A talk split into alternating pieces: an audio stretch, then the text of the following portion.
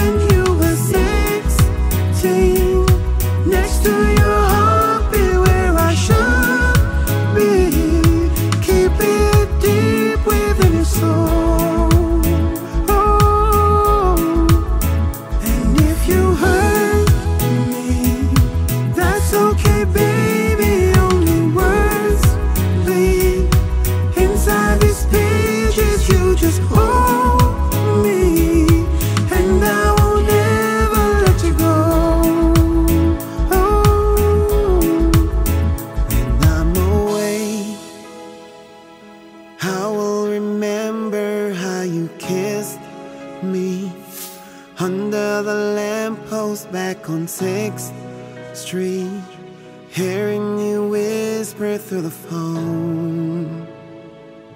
Wait for